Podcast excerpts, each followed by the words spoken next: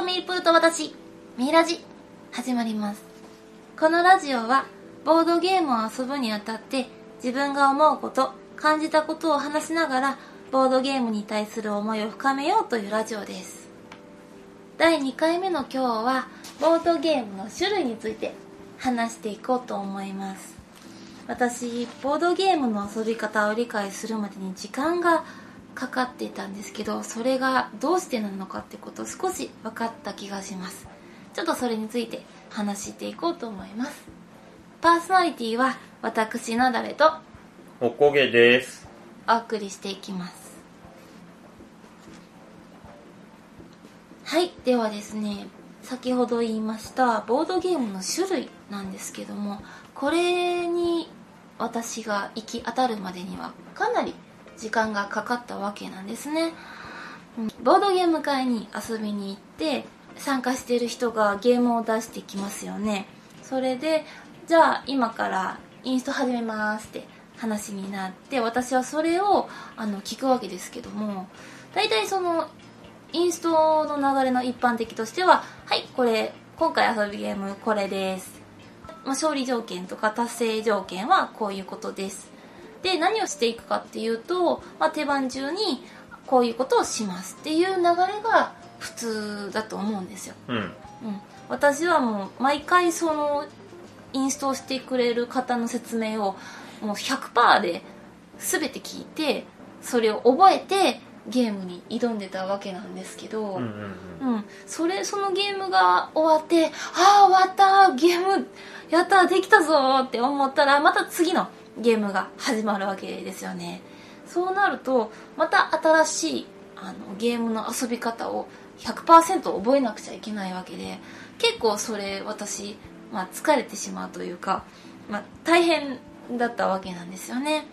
ゲームを遊んでるとこのゲームなんかあのゲームに似てるなーっていうのが出てきてそういう風にあこのゲームはあのゲームと似てるあ今回のゲームはあのゲームみたいだなっていう風にうん。そういう発見はあったわけなんですけどちょっとずつね。そうなんですよねで、まあ、遊び方を分かる中でその1回遊んだゲームを理解することはできれども新しいゲームって全く私にとっては新しい遊びのゲームであってだからこう最初のゲームを遊ぶ時っていつもドキドキしてすごく緊張してたわけなんですよ。であの私ツイッターであの遊んだゲームを忘れないどんなゲームか忘れないように長々とこうあのレビューのように書いてるんですけどある時ですねそのゲーム本当に私理解できるかどうかを毎回こう他の人が遊んだそのゲームのレビューを見てあこういう遊び方の理解で合ってるよねよしよしって思いながらツイッター書いていくわけなんですけどもある時ですねゲームのレビューを書く時にトリックテイキングアブストラクトとか書いてるのを見てあれ？このゲームもしかして他にも遊び方っていろいろあるのかってこう例えばトランプってうんババ抜きとか、あの七並べとかって遊び方がいろいろあるじゃないですか、うんうんうんで。そういう風な分け方の遊びで実は私が遊んだゲームってもしかして別の遊び方もあるのみたいな風にちょっと勘違いをしたこともあるわけですうんうんうん。なるほどね。あの、そのゲームの中で、あの、違うゲームができるみたいなことをね。そうそれをしなんか思ってもしかしてもっとこのゲームは深く掘れるのかどうなのかっていう風に考えていい考えながらその私が遊んだゲームをいくつかのそのレビュー書いてる人のやつを読んでて知ったのが、まあ、ゲームの種類うん。なんですその種類にたどり着くまでに時間かかったんですけど今回ですねボードゲームの種類についてどんな種類があるのかっていうのを話していきたいと思いますボードゲームの種類について探してみるとネット上で結構な数があるんですよね私おこげさんにちょっと協力してもらってどんな種類があるのかを調べてもらったんですけどはい。かなりの数がそうだね。あの、調べきれてるかどうかはわかんないけど、調べただけでも結構な数が。そうなんですよね。ちょっと読み上げていって私がこうあのインストとかゲーム中に聞いたことがある知ってる単語、うん。例えばエリアマジョリティとか、うんうん。ワーカープレイスメントアブストラクトとかそういうものですかね。あとはあーセリゲーですよね。うんうん。でまあもう本当にいっぱいあってなんかこの種類を覚えるのにも結構な、まあ、勉強が必要なのかって思ってしまうほどあるんですけども。まあ、やってこのゲームが何だっていうのをこう把握してないと。うん。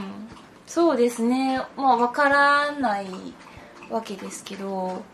遊び方ってもうだから覚えればあこのゲームは拡大再生産の枠に入るんだっていうのをその遊ぶゲームをジャンル種類に結びつけて考えると理解力って速くなるんじゃないかなって思ったのでちょっとこう今回はそれについて話していこうかなと思います。まあ、今言った種類どういうものかまあもうお気づきの方もう全然知ってるしあのインストでも使ってるよって方はいるかもしれないんですけどこのゲームはこういうことをしていくゲームですっていうこういうことの中には種類でこう話してもらえることってそんなにはない種類で話してもらえるってどういうこと？うん、例えばだからエリアマジョリティですみたいなこと言われたって私でも理解できないわけですよね。うん。やっぱ初心者のことを考えてインストールしてくれているわけです。あー例えばトリックテイキングだったら慣れてるとこう取り手ですって言うけどうんうん。あの全然初心者の人だったらこれはカードの強さを比べるゲームですみたいな説明をされるっていう話？そういうことですね。私は今までずっとそうやってもう噛み砕いて噛み砕いて説明をしてもらっての実践に今までやなってきたわけなんでだからこう遊び一つ遊ぶと結構疲労感うん。あったんですよ。なんだろう。私の周りで本当にゲームに触れたことがない人と一緒に遊ぶ時ってもう多分3つも4つも遊べない。うんううん。ん、うん。もう1つ1ゲーム遊んで2ゲーム遊んでもうなんか満足みたいなぐらいの容量かなっていう印象が今でもあるんですよね。これも遊ぼうあれも遊ぼうって言ってゲーム会のフルの時間を使っていっぱい遊ぶっていうマンパワーは持てない。まだ私は持ってないわけです。なぜならその遊ぶゲームを100%で理解。1からその人が言ってくれる説明を1から10まで分からないと遊べないと思っているからなんですよ。でだからその遊び方に特徴種類があるっていうことを知ってからちょっと気持ちが軽くなってあこの出してくれたゲームはこういう種類に値するゲームだからきっとこういう風に遊んでいけば理解ができてくるんじゃないかなっていう期待がなるほうん持ててきたわけなんですよね。ど例えばこうデジタルゲームとかだと、うんうん。RPG だよって言われたらああの自分が主人公になってこう世界を冒険していくんだなみたいなのとかシューティングゲームだったらこう敵を撃って倒していくんだなみたいなそうそうそうそう。いうことだよね。そういうこと、ね。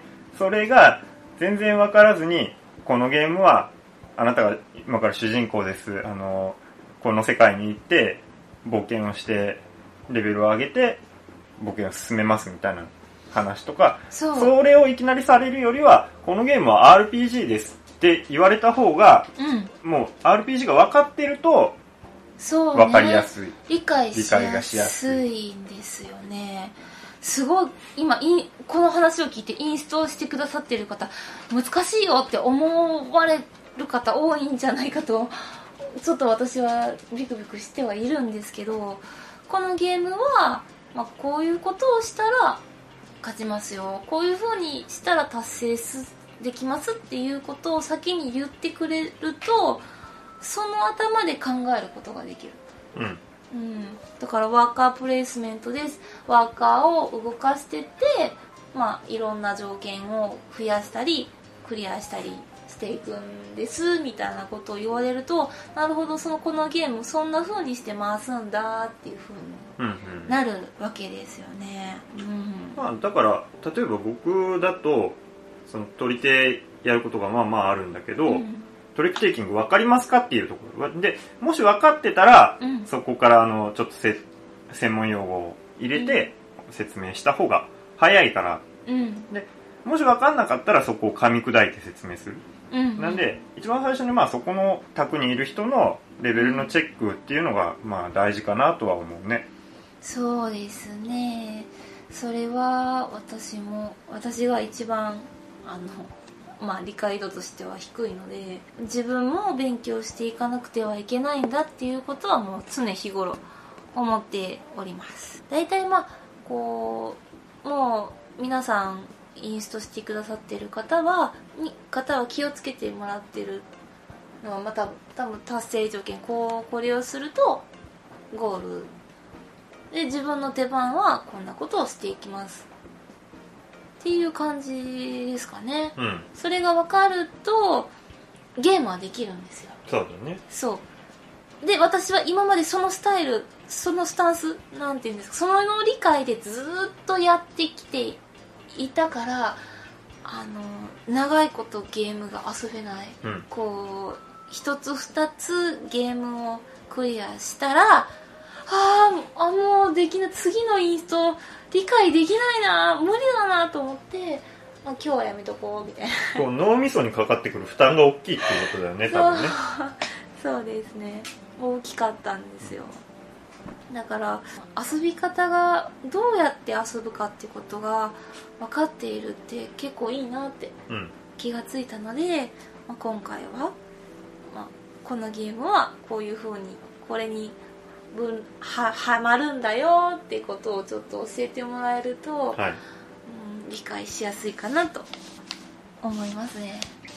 インストの種類が知りたいっていう風に今話してますけど私がインスト中に、まあ、知っておきたいことって自分の手番で何ができるか。これがもう最優先うん。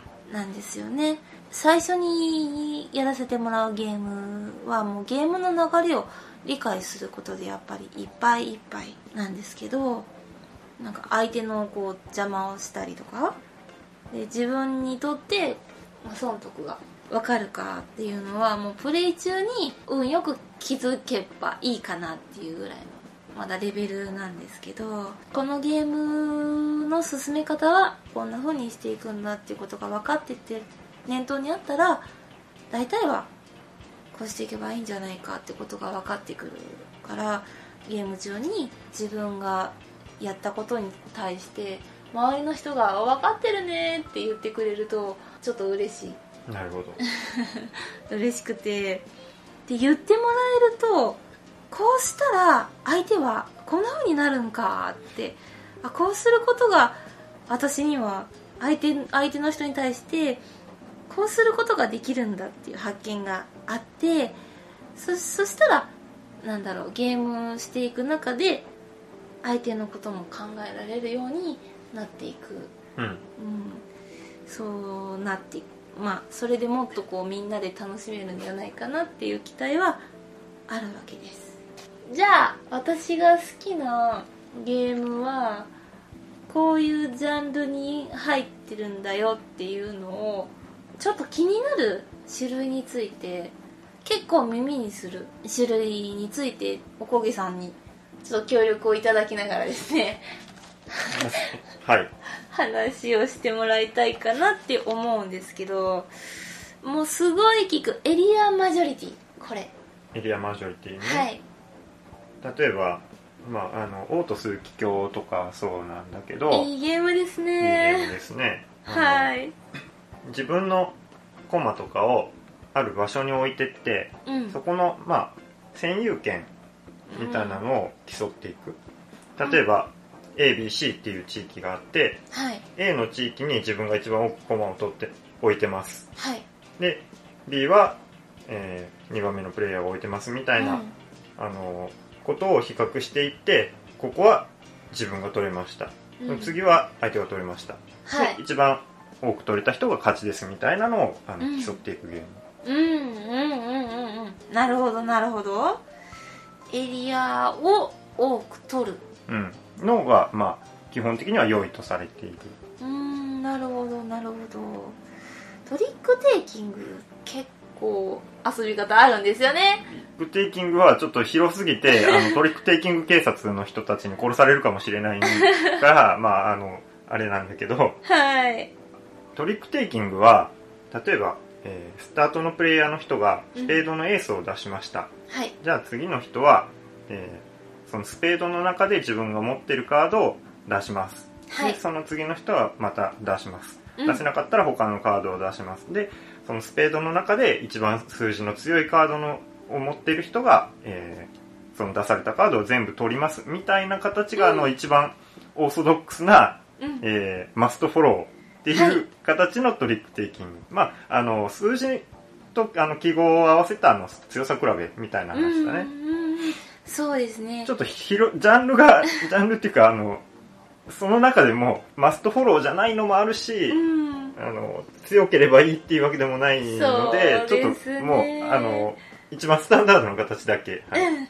奥が深いというところですね。あのやっと覚えた私アブストラクトアブストラクトはあの将棋とかねうん。囲碁とか、うん。要はあの運要素がなくて、うん。えガチのやつ。ーガチ。まあガチなやつだね。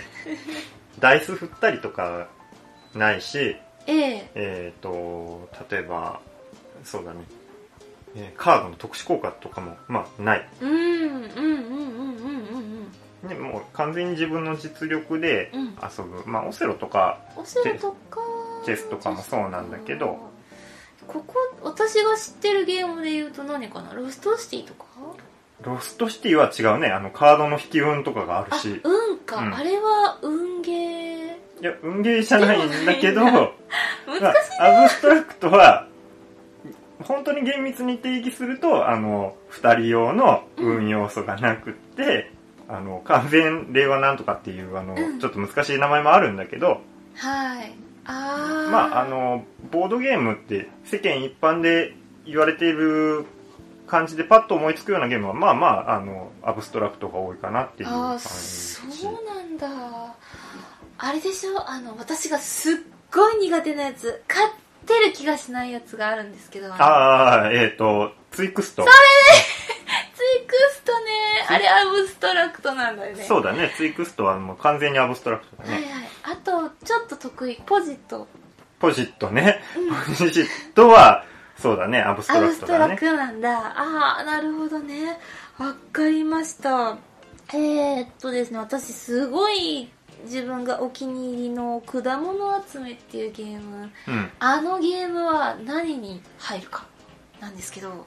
ちょっえー。とあの難しくてうん。何個かまあ要素はあると思うんだけど、うん。マンカラっていうもうそれこそアブストラクトのゲーム。種まあ石元は石かなんかなんだけど、うん。石を取ってこう決められた穴に順番に、ある穴から石を丸々取ります、はいはいはい。5個あったら5個取ります。はい。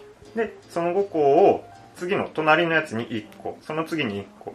でそれを5箇所続くまで置いてってうん。でゴールに入れるのが一番目的なのかな？いろいろ遊び方はあるんだけど、うんまあ、そういうのをベースにして、うん。えー、マンカラベースにうん。果物のお買い物をするっていうゲーム。そうそう。まあだからベースとしてはマンカラだからまあアブストラクト要素がありますと。あります。でそのカードをうん。買いますっていうのであの勝利条件が決まるんだけど、うん。そのカードはあるうん。例えばイチゴとかバナナとかっていうのがあってありますね。でそのある種類の果物をうん。何個集める？どの種類を集めるとかっていうので、えーうん。うん勝ち方が変わってくるではいはい。そこはセットコレクション、そうだセットコレクション。うん、そうそう同じものを集めたり必要な、えー条件じゃないですけどこれとこれを集めていきますみたいなのがそうだね。うん決まっってるってやつかな。例えばまあやってる人が多いのでいうとまあ宝石のきらめき？宝石のきらめきの、えーと、貴族カード貴族タイルかな？貴族タイルっていうのがあって、うんうんうん、ある条件を満たすとタイルが取れます。取れます、であれには、えー、何色の宝石のカードを何枚集めてください、うん、はいはい。っていうのがあるでしょ？う、うん、であれはその種類のセットを集めたらもらえるからセットコレクションの要素が入ってる。うんうん。分かってきました。なるほどなるほど。あれは何ですかね？パッチワークは難しいかな？タイル配置？そうだね。基本的にはタイル配置だと思うんだけど、うん、あとはちょっとなんだろうな。いろいろマネジメントしなきゃいけない要素があるから、うん、まあ、ざっくりはメインはタイル配置ゲーム。うん、そうなんだね。すごい私が好きで毎回をなってるナショナルエコノミー。ナショナルエコノミーはまあ拡大再生産だよね。拡大再生産よく聞くんですよね、うん、ゲームで。とあとワーカープレイスメント。そうそうそれだ。ワーカープレイスメント。ワーカープレイスメントはワーカーを動かしてあのミープルとか、うん、動かしてなんやかんや稼ぐ。なんやかんや稼ぐね、うん、まあまあまあまあそうだね。あの、うん、ナショナルエコノミーだったら店舗とか会社とかのカードを、うん、の上にこう物ワーカーを置きますと。はい。でその置いたワーカーの書かれたカードの条件を達成していきます。うんうんうんうん。そうねそうね。なんとかを得ますとかね。そう。拡大再生産っていう種類は次回の生産に向けて自分の生産能力を拡大していくゲームのこと。例えば一つの種から植物を作りそこから生まれた2つの種を用いて今度は2つの植物と4つの種を作るといったシステムなどが挙げられる。この辺は、えーと、初めてのボードゲーム用語集っていう、えーと、同人誌からちょっと引用させていただいてます。いただいてます。これ大活用させてもらってます。もう聞いたことのないようなボードゲーム用語集がもうひっきりなしにあるのでそれをですね分かりやすく書いてまとめてくれている本で。はい。はい。ありがとうございます。ありがとうございます。今後も必須です。必需品です。まあ今話したようにたくさんあるんですよね、ね、種類がねだからこうインストするときに種類を言われたって多分ピンとこないかもしれないですよね。まあ知らないジャンルとかだったら言われてもピンとはこないよね。言われてもそうなんですけどだからといって1から10までこう遊び方についてこう説明されていくと結構な思考力というか体力が消耗されてしまうのでなるべくこうあこんなゲームかわかなるほど。じゃあこんなこういう風に遊べばきっと点が取れるのかなっていう風にもうちょっと軽い気持ちでゲームを遊べるようになればいいかなっていう期待を込めつつ。まあそこが分かると一番最初にこうなんとかやりますって。でえっ、ー、と例えばこのゲームワーカープレイスメントですって言われた時点であ自分はちょっとワーカープレイスメント苦手だからやめとこうとかっていう判断ができるようになるからね。だいぶこう負担は減ってくるよね。どんなゲームかわからないって言われるとまあそこからまた説明をされなきゃいけないから。そうね。そういうことだね。だからまあ前回のインストについてってちょっと話させてもらったんですけどやっぱゲームの理解って大事になってきますよね。私結構ですねもう雑ゲーム会に参加してその人が出してくれるゲームを手伝うことがちょっと難しいなって。手伝うこと？例えばカードを食ったりとか、うん、あの配置させていったりとか。あまあ来るのは食っといてって言われたら、まあ、できるからいいけど配置はまあ知らないとねそうなんちょっと難しいからまあこの色のやつをここに置いてぐらいはまあできるけどね、うん、まあまあでもそれは多分誰もそうなんじゃない？知ってるゲームだったらできるけど、うん、知らなければもう聞かないとできないでしょ。そうですよね。なんか遊んだことがあるゲームは手伝えるかなって。そうしたらもうちょっとこう時間を短縮して早く始められたりするのかなっていうふうには考えれるようになりました。うんうん。うん。なんかこうお菓子とかお茶とか、うん。うんまあ、会場によっては持ち込みが禁止なところもあると思うんですけど、まあ、手が汚れないものを選んで買うとかうん。ですかね。なんか最近はもうその人のものをどうやって大事にするかっていうことにもちょっと気をつけてやってるんですよね。あとインストの姿勢とか。うん。私すぐに聞きたがるんですよ。あ今の分かんないどういうことっていうのをうん。言い言ってしまいがちなんです、あ、はい。はい。すいません今のとこもう一回とかえ何ですか分かんなかったですとか。でもまず聞く。うん。聞いてから答えようとか、まあ、口を挟まないように、あーでもそれは難しいところでうん、最後まで聞く聞いてから質問しようと思うとうん、例えば10のうち2のところでわからないことが出て残り8を説明されてからうん。2のところ何だったっけっていう話になっちゃうから、そうそうだからまあそれは適宜聞いた方がいいと思うところもある。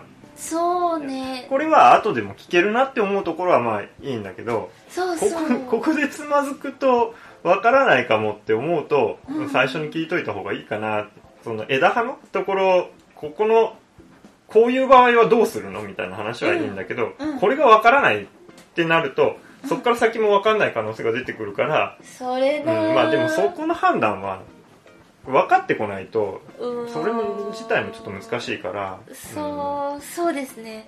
そうかやっぱり正直に聞いた方がいいわけですね。うんいいんじゃないかなとは思います。うーん難しいなでも遊ぶからには分かって遊びたいっていう気持ちもあるし、まあ、一番怖いのは手番中に何したらいいんですかってなるのが怖いから、うん。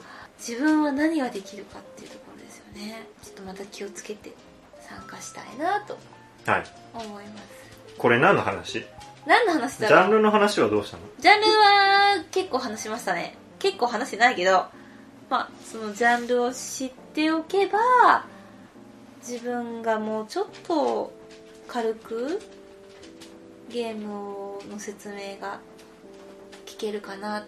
軽くって言うとなんか言い方変ですけどなんだろう。覚える手段としてうん。知っておくといいなってちょっと思いました。まあそうだね。あのやっていくうちには多分徐々に徐々に覚えてくるんだけど、うん。特に自分が好きだったらうんこの種類のゲームはこういう名前なんだっていうのはまあ覚えてくるとは思う。うんそうですね。なんか全部を最初のうちに覚えとこうとかっていうのは別に思わなくてはいいと思うんだけど、うんうんうんうんまあね徐々に覚えていけばいいんじゃないかなと思います。ありがとうございます。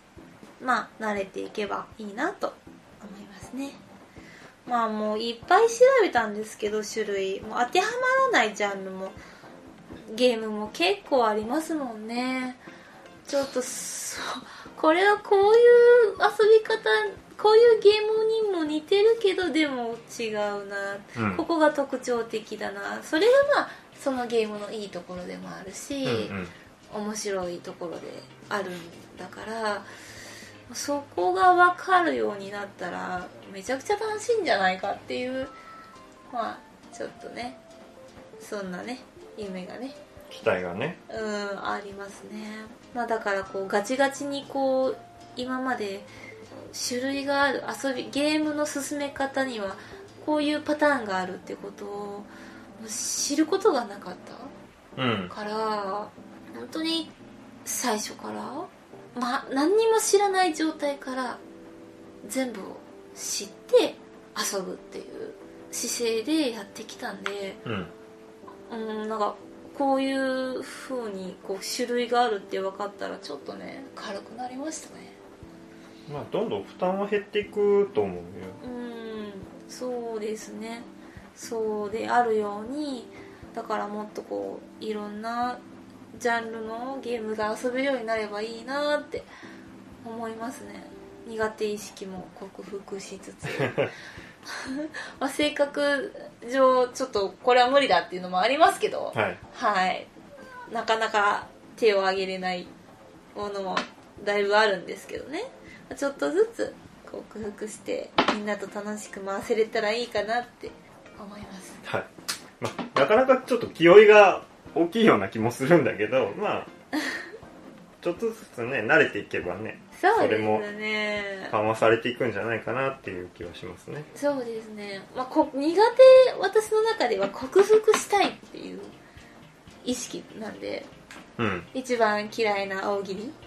大喜利うんああそそうだね。なんか考えちゃうもんね。すごい考える。私が〇〇と言ったら〇〇と返してくださいみたいな感じでしょ、もうね それそれは焦点の話でし そうか なんだっけ？あれ。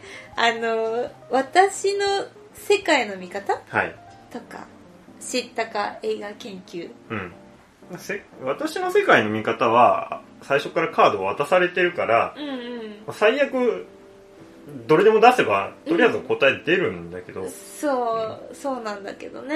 なんかこう、いつもこう、いいのが思い浮かばないから、なんか、大体滑っちゃって、あーって思うんだけど。まあでもあーって思ってもあのゲームに関してはうんあの出して選ばれなかった人は誰かわかんないから自分がへこむだけで別に人から責められるわけでも何でもないんでそうです、うんそうなんです。いつも一人でひっそりと凹んでおります。ああ、私的にはいいと思ったけど、違うのか。この人たちのツボにははまらなかった、みたいな、ちょっと、残念感はあるんですけどね。なるほどはい。まあ、それもまあ、その楽しみの一つで、ああ、こういうところがこの人には受けるんだっていうのもね、分かってくるから、もうぜひ参加はしたい、していきたいと思ってるんですよ。はい知ったか映画研究所？研究家研究家？知ったか映画研究家さん、さ、さんとか言われん。ね、あの、全然喋れないので、そういう人たちの会話を外から聞くのも、私はとてもしたいから、まあねあのできないゲーム外から見るのが面白ければまあそれはそれで別うにん、いい、いいです。喋るのは嫌だけど、見てるのは楽しいってい面白いよねあのゲームはね。そうあるんです。聞いてるだけで面白いですね。そういう遊び方っていうかそういう外からの参加をしてて楽しめるっていうゲームってなかなかないと思うのでいいよねって思いますとても、うん。うん。全然わかんないけどこのこの登場人物とか監督の名前とか 全然わかんないですけどね。攻撃の名前とかよくわかんないですけど。攻撃の名前って何？何だったんだろう。なんかこんななんだろうね。なんか全然わかんないんですよ。あまああの映画映画好きな人がやって面白いゲームだから、うん。まあ、そもそも映画の知識があるとないとでまあね面白さが違うのかもしれない。全然ないからもう英語に聞こえます。みんながなんか知らない単語を喋っているっていうね。のはあるんですけどそこから興味をも持てたりとかなんだろうな。そんなに面白いんだったら見たいなっていう気持ちにもなるしね。えっと知ったか映画研究家の中で語られてるゲームは基本的にはないので 見たいと言っても見れないんだけど。そう。まあそんな気にさせるようなね、まあ、みんなの語り口がね。そう。なんかね楽しいな。さすがだな。この人賢いなっていうね。のはねよく思いますね、はい、慣れたらいいけどちょっと私には。だいぶハードルが高い。でも面白いな。気に入ってます。今日今回は遊び方ですよね。多分初心者の人って本当にきっと1から10まで聞いてる人多い多いっていうか聞かないと全然わかんない、まあ用語が分かんないから、うん。とりあえず全部聞かないとどこが大事でどこが大事ではまあないのかっていうこと、うん、そうそう。わかんないからそういう種類を知っておくと楽になるのかどうかはわかんないですけどね、まあ、ちょっと私はなんだろうパターンがあるっていうのが分かったから少し気分が楽になったなっていう発見があったので、まあ、それをちょっと話しておこうかなって思ったから今回のラジオ撮ったんですけどよろしいでしょうかね？はい。うんなんか後半なんか全然違う話になってたけどいいですか？いいですかね？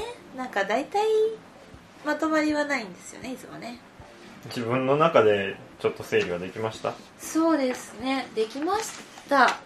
あのもうちょっとこう深く知っていこうかなというね気持ちにはなったんでまあちょっといろんなゲームをこれからも遊んで周りをハラハラさせたりとかあくそ悔しいとか思わせれるような風にゲームを回せれるようになれたらなーって思います。はい。はい。じゃあいいですかね？いいですよ。はい。はい。じゃあえっ、と締めの挨拶最近撮ってなかったんでだいぶ忘れちゃったんですけど。そうですね。もう一月空いてますからね。そうなんですよ。もうスタートからなんか撮って次の週にはもう撮りてー撮りてー話したいってあったんですけどね、まあ、少しお休みをいただいて、まあ、今回やっと話したわけですけど相変わらずのグデグデで申し訳ないんですが。はい。まあ次回からはもうちょっとこうこのゲーム面白いんだよみたいな風に話ができたらいいかなと思います。それではこの辺で。はい。はい。じゃあパーソナリティは私ナタレと。おこげでした。だでは。ではでは